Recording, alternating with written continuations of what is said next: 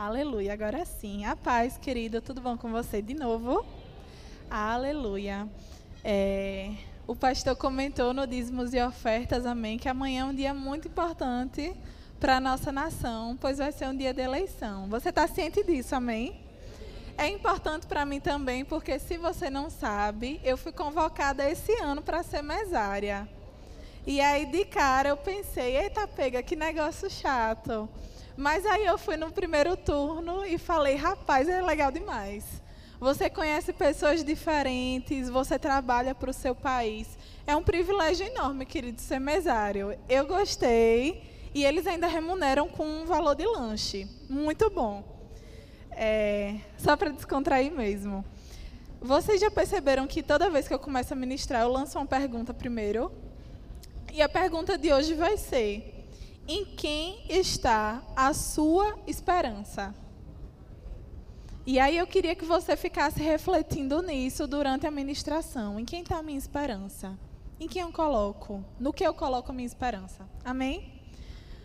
É, e aí eu, nesse contexto de eleição, aí eu pensei, rapaz, eu queria algum lugar que eu pudesse pensar sobre isso pensar nesse contexto que está tendo de pessoas de um lado, pessoas do outro. Então eu fui para a Bíblia, que é o nosso referencial de tudo, querido. E aí eu fui para o time de Jesus. Jesus tinha 12 discípulos. E você sabia que eram homens extremamente diferentes uns dos outros? Tinha homem casado, solteiro, a gente tinha pescador, tinha publicano, tinha Zelote. Rapaz, a gente tinha variedade de gente naquele time. E todo mundo em perfeita harmonia, amém? Eu queria começar falando sobre uma das pessoas do time de Jesus que me chamou a atenção. Eu quero que vocês botem aí, por favor, slide 1, certo? Que é Mateus. Aí eu vou te explicar o porquê da foto. Tem uma série chamada The Chosen. Quem aqui já assistiu The Chosen? Você que ainda não assistiu The Chosen, assista. The Chosen, é Os Escolhidos, na tradução para o português. É uma série muito boa, embasamento bíblico, show de linha. E aquele ali é o personagem de Mateus. Mateus, para quem não sabe, era um publicano, um coletor de impostos. E ali eu coloquei algumas coisas para eu ler junto com vocês, amém? Eles eram responsáveis pela coleta de impostos da população. Se você não sabe, naquele tempo onde Jesus veio, o povo de Deus estava sendo dominado por Roma. Amém? É, com, e tipo, Roma tinha poder, tinha homens, tinha cavalo, tinha armas. E de onde vocês acham que vinha o recurso? Vinha do povo. Toda, todo o povo, toda a nação que eles iam e dominavam, eles começaram a tirar impostos, cobrar impostos das pessoas daquelas nações. Então, os publicanos eram responsáveis por coletar esses impostos.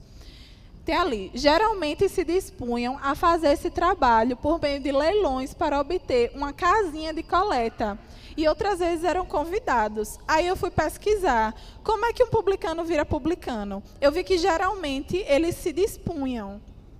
Tipo, ah, eu quero ser publicano. Então juntava tipo cinco pessoas que queriam ser publicanos e eles iam para uma espécie de leilão.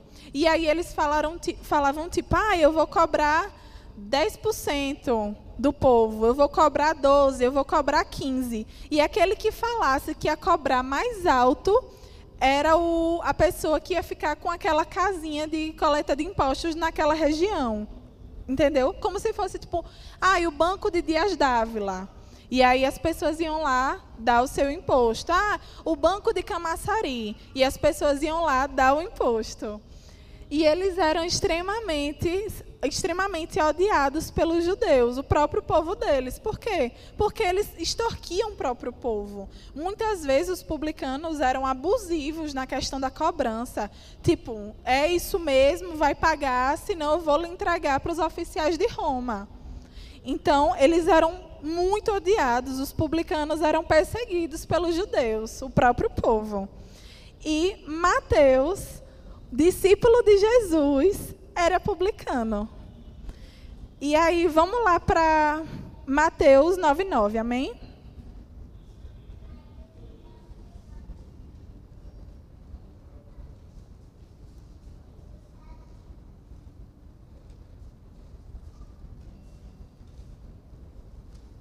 A minha versão é NVI, ok?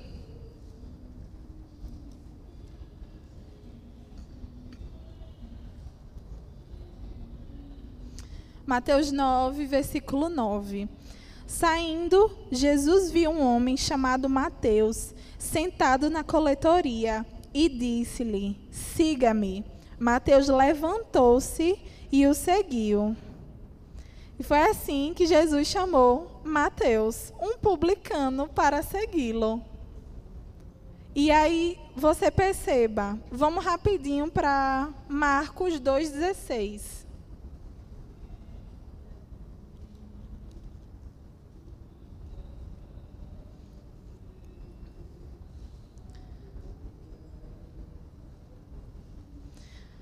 Quando os mestres da lei, que eram fariseus, o viram comendo com pecadores e publicanos, perguntaram aos discípulos de Jesus: Por que ele come com publicanos e pecadores?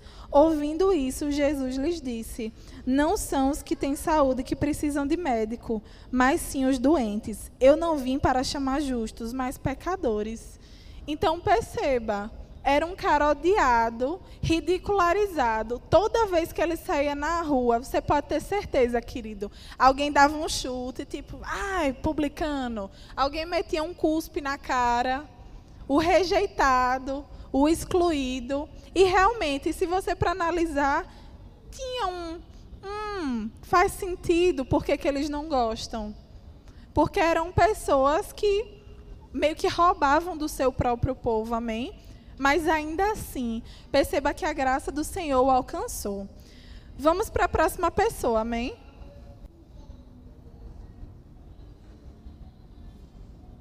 Que são os elotes. E ali tem a foto do personagem de Simão.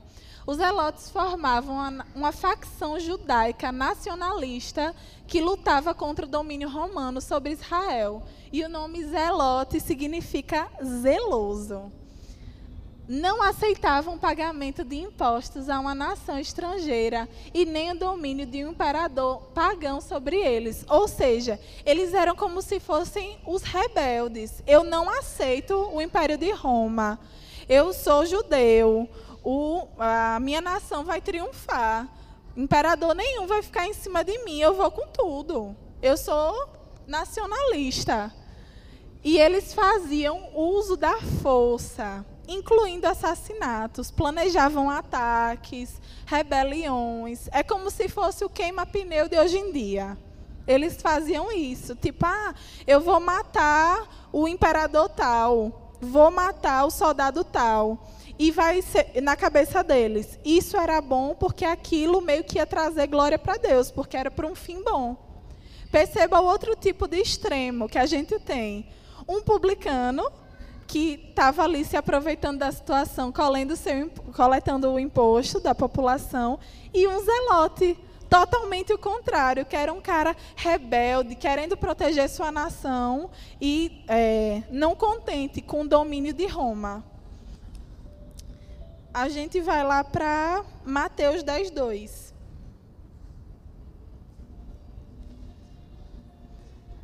Que é onde cita o o nome deles, que é a única passagem que a gente tem na Bíblia. Na Bíblia não, a gente tem também nos outros evangelhos citando o nome dos discípulos. E a única coisa que a gente sabe sobre Simão Zelote. Esses são os nomes dos doze apóstolos. Primeiro, Simão, chamado Pedro, e André, seu irmão. Tiago, filho de Zebedeu, e João, seu irmão. Filipe e Bartolomeu. Tomé e Mateus, o publicano. Tiago, filho de Alfeu e Tadeu, Simão, o Zelote e Judas Iscariotes, que o traiu. Eu fiquei maravilhada com isso. Como duas pessoas tão diferentes estavam no time dos sonhos do Senhor.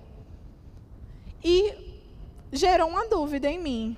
Pode passar para o próximo slide, por favor. A dúvida que me gerou foi: como eles viviam?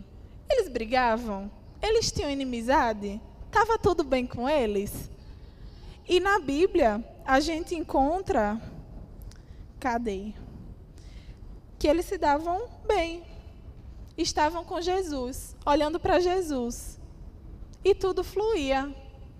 Eles iam nas cidades, pregavam, eram ensinados, eram exortados e tudo corria bem. Eu sei que tudo corria bem porque se corresse mal, com certeza estaria registrado.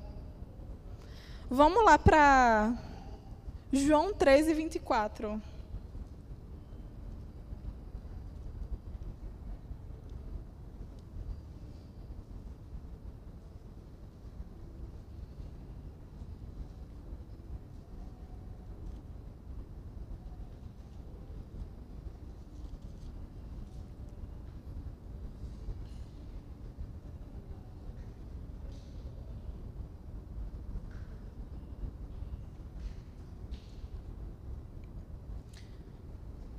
Não, João 13, 34, perdão.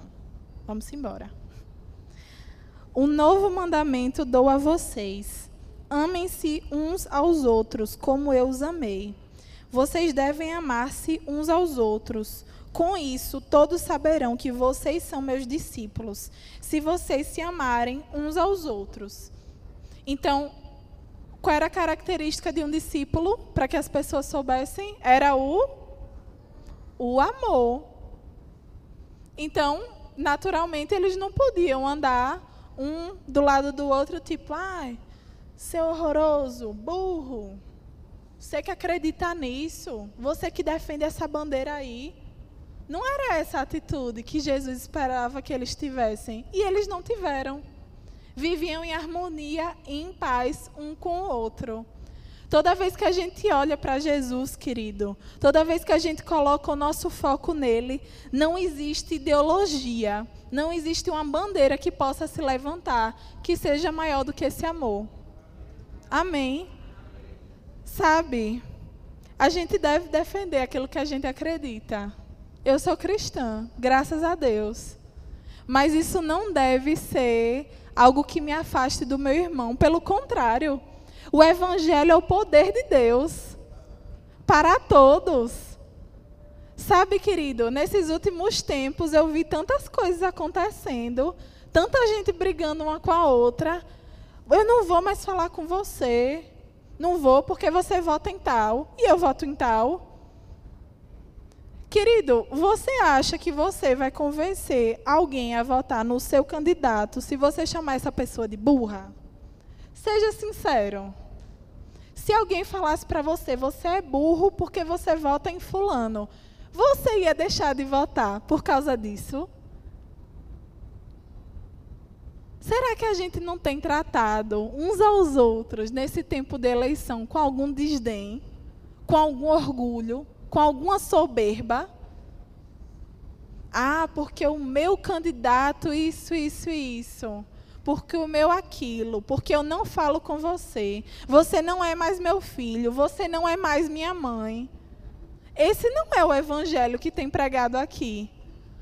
Como a gente pode dizer que é cristão e ficar o dia todo postando abobrinha em Instagram, ofendendo o candidato do alheio? Como? Você acha que isso vai soar de que tom para a pessoa que está lendo? Vai soar como uma ofensa, querido. O reino dos céus não é ofensa, é amor. O reino dos céus é comunhão uns com os outros. Não me interessa, querido, em quem você vai votar. Não me interessa de verdade. Pouco importa, é uma decisão sua. Eu creio que nós somos cristãos, somos irmãos, somos um corpo. E você bota o seu joelho no chão e ora. E na sua consciência você decide qual futuro você quer para o país. Isso não te faz menos cristão. Eu vi muita gente ultimamente falando: ah, Fulano não é crente porque vota no candidato X ou no candidato Y. Como assim? Quem te fez juiz agora? De falar quem é crente ou não? Eu achava que a gente ser cristão era Romanos 9, 10, né? É 9, 10 ou é 10, 9? Eu sempre confundo. Hã? É o 10, 9, que é a gente crer com o coração e confessar com a boca. E ultimamente a gente tem se perdido dando esse selo de cristianismo. Você não é um, um correio para botar selo em ninguém. Você não tem poder de falar quem é cristão ou não é. O Senhor é o juiz e ele julgará. Amém? Não nós. O nosso papel aqui na terra, sim, é defender o que acreditamos. Eu concordo plenamente com isso. Eu sou a primeira a defender o que eu acredito. Acredito em tudo que está nesse livro. Esse livro tem sido um referencial para mim. E eu não me decepciono. Esse livro tem dito como eu tenho que viver. E não há decepção toda vez que eu me inclino para Ele, porque é o Senhor falando comigo. Mas cuidado, querido, eu quero te alertar. Cuidado com a ofensa. Cuidado em como você vem expressando o seu cristianismo com o próximo. Será que isso afasta as pessoas de Deus ou aproxima? Estamos aqui, querido, não como juízes, mas como libertadores de pessoas perdidas. Tem tanta gente morrendo agora. Eu nem faço ideia de quantas pessoas morrem por dia no mundo, mas deve ser um monte. Estão morrendo sem salvação. E todo dia que passa eu sinto um peso nas minhas costas. Será que eu tenho sido sal e luz para essas pessoas? Será que eu só tenho separado e manchado o nome do Senhor? Que tipo de cristianismo eu tenho vivido? Será que eu estou expressando o amor de Deus? Será que eu estou expressando a verdade do Senhor com as minhas atitudes, com as minhas postagens nas redes sociais, com os meus posicionamentos? Será que eu não estou agredindo o outro? Isso ficou muito na minha cabeça esses dias, querido. Foi tanta ofensa proferida, tanta ofensa, tanta ofensa. Eu perdi no, a conta nos dedos de quantas vezes eu vi discussão política no lugar onde eu trabalho. Tanta coisa feia, tanta gente deixando de se falar. Não é essa a proposta de Deus. No time dos sonhos de Deus, dos doze discípulos, tinham homens totalmente diferentes unidos. Unidos, deixaram tudo. Tudo, tudo, tudo. Deixaram tudo em prol de uma coisa maior: o amor do Senhor, segui-lo, pregar as boas novas. Amém? Vamos lá em 1 João 4,20.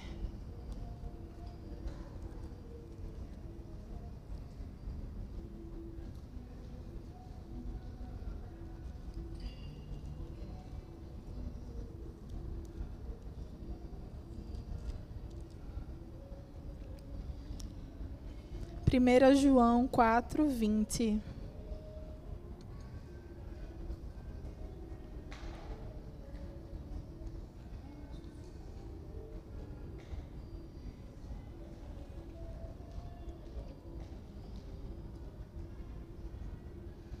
Diz assim: Se alguém afirmar, eu amo a Deus, mas odiar seu irmão, é mentiroso. Pois quem não ama seu irmão, a quem vê, não pode amar a Deus, a quem não vê. Ele nos deu esse mandamento: quem ama a Deus, ame também ao seu irmão. Ah, então perceba, não faz sentido não agir em amor e dizer que ama a Deus. Que tipo de amor a gente está vivendo? Eu amo a Deus só com palavras, amo a Deus só quando vejo, venho na igreja. E durante a minha semana eu tenho contendido com meu irmão. Tenho quebrado laços. Tenho causado discórdia. Querido, eu quero lhe falar uma verdade aqui. Nenhum dos quatro candidatos que estão concorrendo para presidência 2 e para governo 2. Morreria por você. Eu acho só importante a gente lembrar sempre disso, amém? Nenhum dos quatro morreria por você. Vamos ser sinceros aqui? Só existe uma pessoa que morreu por você. O nome dele é Jesus. Por ele eu defendo até o fim. Por ele eu entrego a minha vida. Por ele eu me faço serva. Por ele sim perco amizade se ele me pedir. Por ele, me afasto da minha família. Como estou afastada agora? Minha família está lá em Aracaju. Mas por ele eu estou aqui, amém?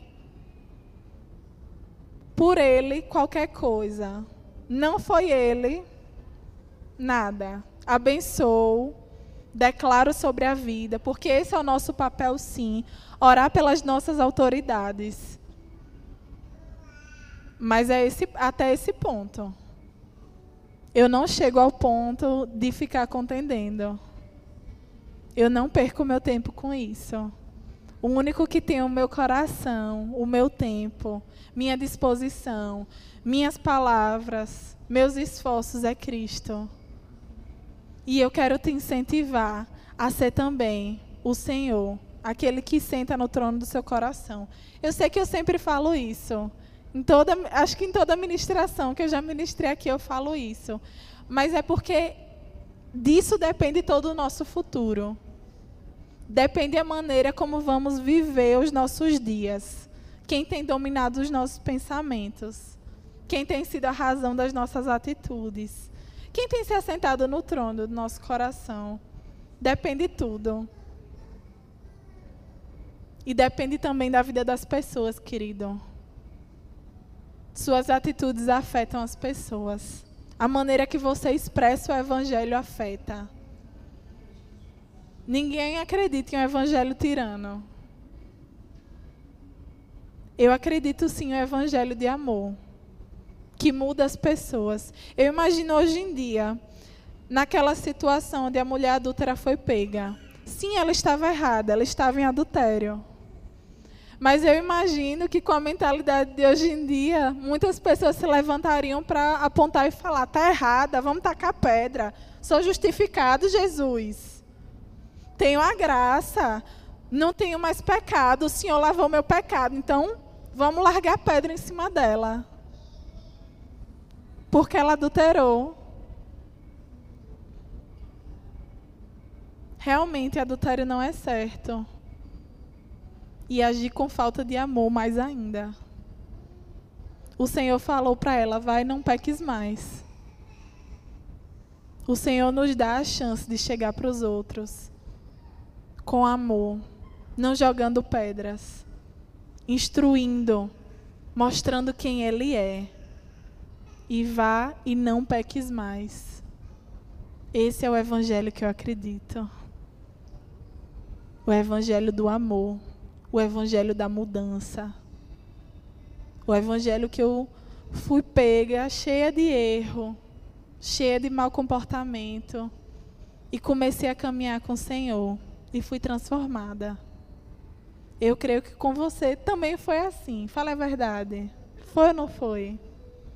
Pense em você no começo, quando Cristo ainda não tinha te alcançado. Pense na armazela que você falava, fazia, com você, com os outros. Pense em você depois.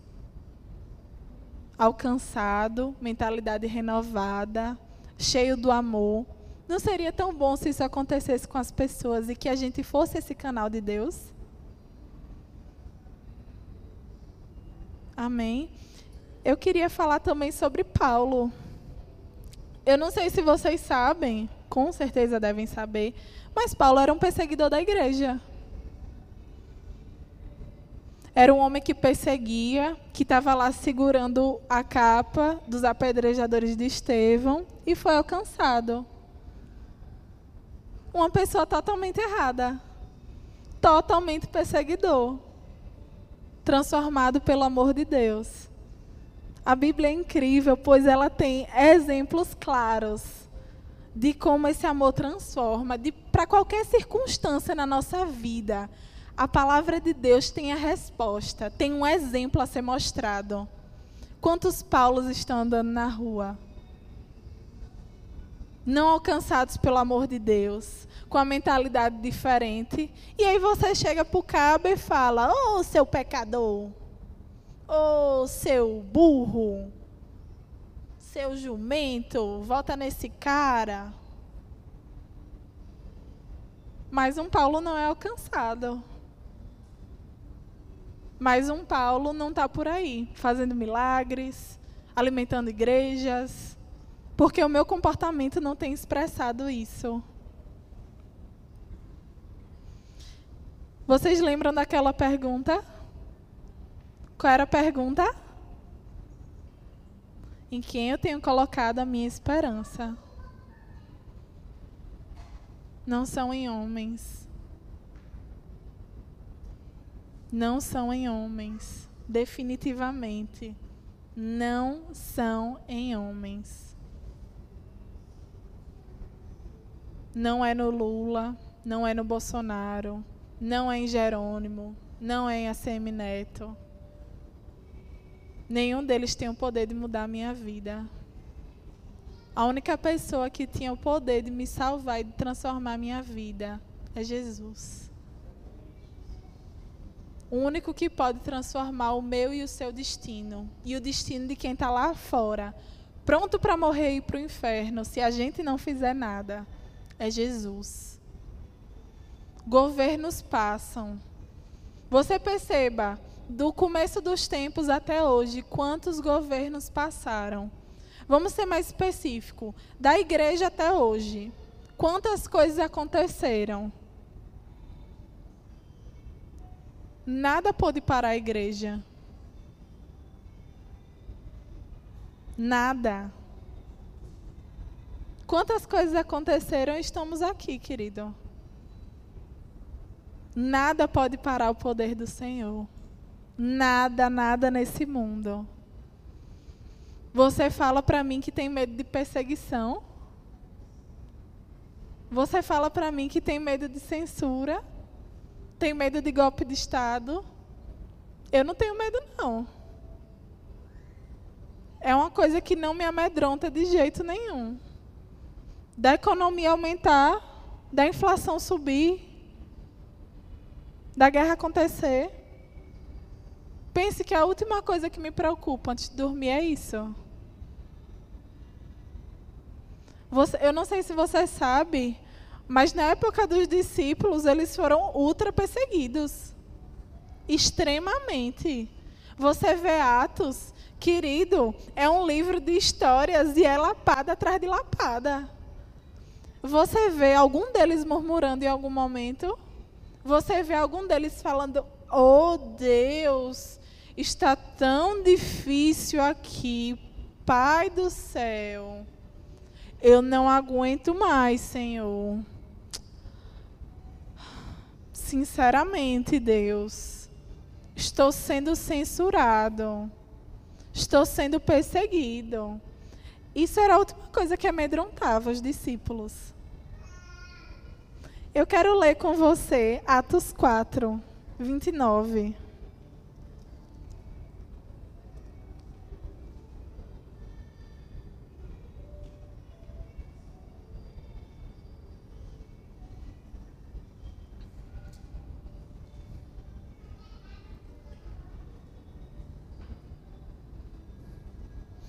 Atos 4, 29, amém?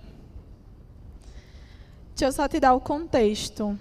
Pedro e João tinham sido presos. E aí rolaram várias coisas com eles na prisão.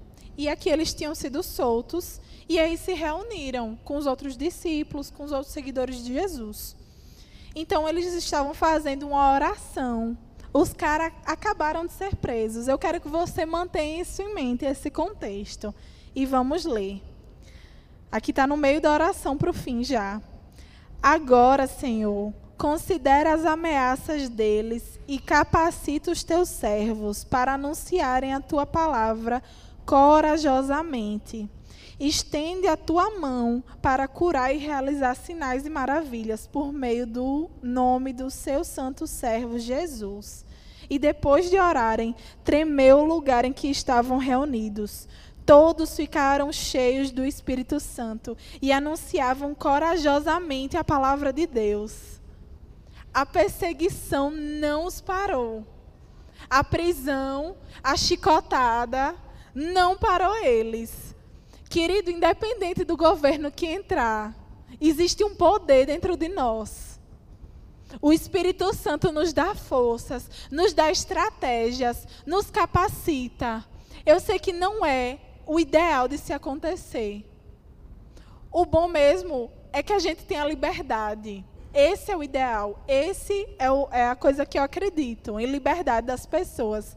Mas se a perseguição vier, querido, eu me alegrarei em Deus. Se eu for presa, se eu for chicotada, eu farei que nem eles. Eu quero que você faça também. Senhor, eu quero mais coragem, quero mais intrepidez, quero anunciar a Sua palavra de maneira poderosa. Quero impor as mãos sobre os enfermos. Quero que eles sejam curados. Quero, quero que os meus opressores se convertam. Eles não são uma maldição. Eles são uma bênção. O Senhor sonhou com eles. Para cada pessoa, querido, que a gente chama de maldito, amaldiçoado, de burro, de blasfemo, de anticristo. Ei, o Senhor criou eles. O Senhor criou essas pessoas para que conhecessem a Ele e tivessem um relacionamento. Eu não empresto minha boca para amaldiçoar. Eu empresto minha boca sim para o Senhor para falar, Pai, alcance o coração deles.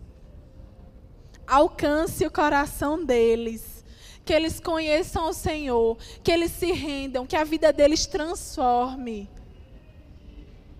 Então, querido, Perseguição não pode te parar. Não parou a igreja em vários séculos. Não parou o povo de Israel. Não vai parar você. Amém? Eu declaro que seremos fortes, independente do governo que vier, querido. Existe uma força sobre nós do Senhor, nos guardando, nos protegendo, protegendo nossas famílias. Independente do governo que vier, estaremos guardados.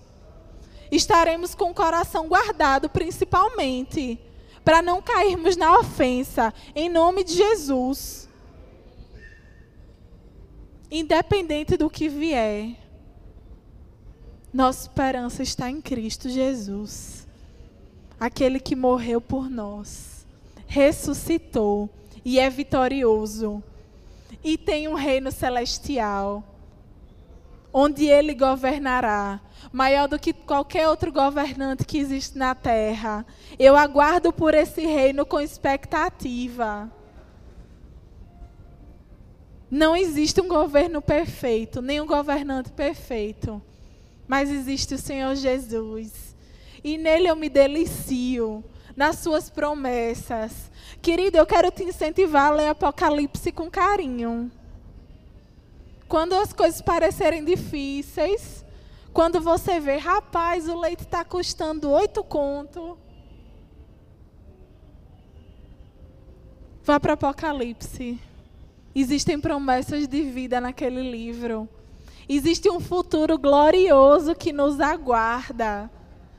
O Senhor planejou isso para nós lá no início. E nós reinaremos junto com Cristo nesse futuro glorioso. É nesse governo que eu coloco minhas esperanças. É na eternidade com Cristo. Amém? É, eu queria chamar Gabriel aqui na frente. Nós vamos ter um tempo de oração agora. E a gente tem algumas pautas para orar junto com vocês. Eu queria que a gente fosse bem aberto de coração.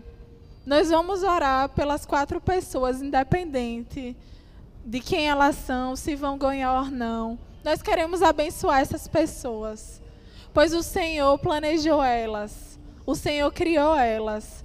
Vamos orar também pelo nosso país, vamos orar também pela igreja, amém? Grupo de louvor pode vir também. Obrigada, Senhor. Obrigada, Jesus, pelo seu amor que se derrama em nós todos os dias da nossa vida.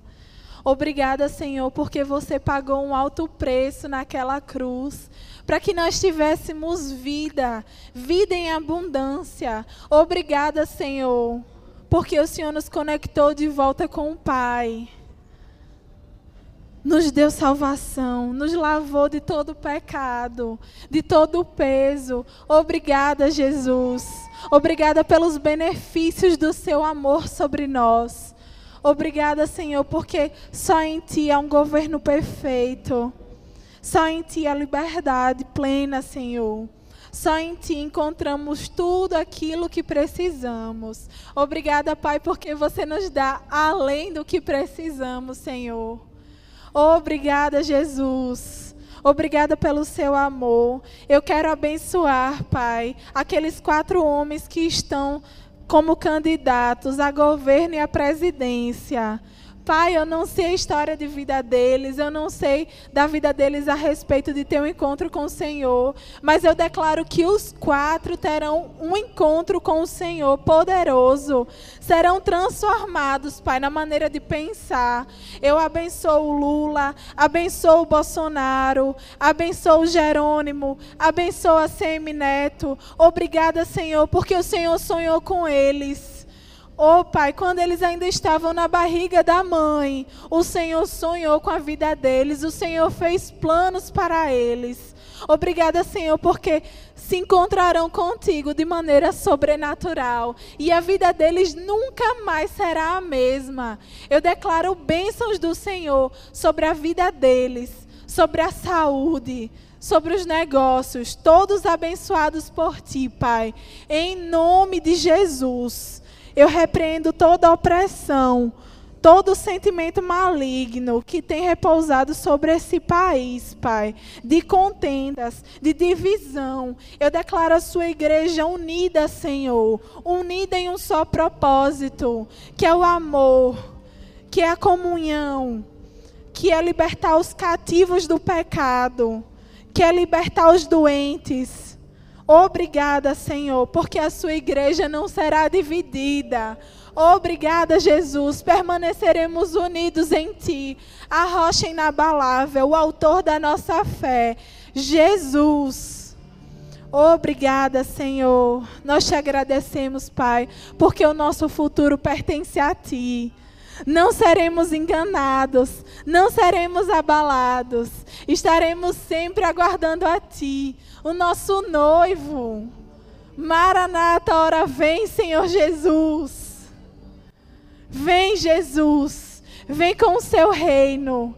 Derrama o seu reino sobre nós. Limpa o nosso coração. Encontre a sua noiva limpa, adornada, com o coração voltado a ti, amado.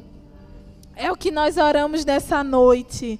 Em nome de Jesus, ache em nosso coração esse lugar onde o Senhor se faz presente, esse lugar onde o Senhor se achega. Encontre em nós um coração dobrado a Ti, amado. Encontre em nós, Senhor. Encontre em nós, Pai. Que o nosso coração se renda, que as nossas atitudes se rendam expressem esse amor às pessoas. Obrigada, Senhor, porque a sua igreja é a expressão do seu amor. Obrigada, Pai, porque por onde nós andarmos, manifestaremos esse amor. Manifestaremos essas boas obras pelas quais fomos chamados, Pai. Obrigada, Jesus. Ainda que a perseguição venha, o nosso coração está em Ti. O medo não toma conta do nosso coração, Senhor. Nossos olhos estão fixos em Ti. E assim permaneceremos, Pai te amando, te aguardando, te querendo para sempre, Senhor. Em nome de Jesus. Obrigada, Pai. Obrigada, Jesus. Vamos cantar essa canção em forma de adoração. Amém?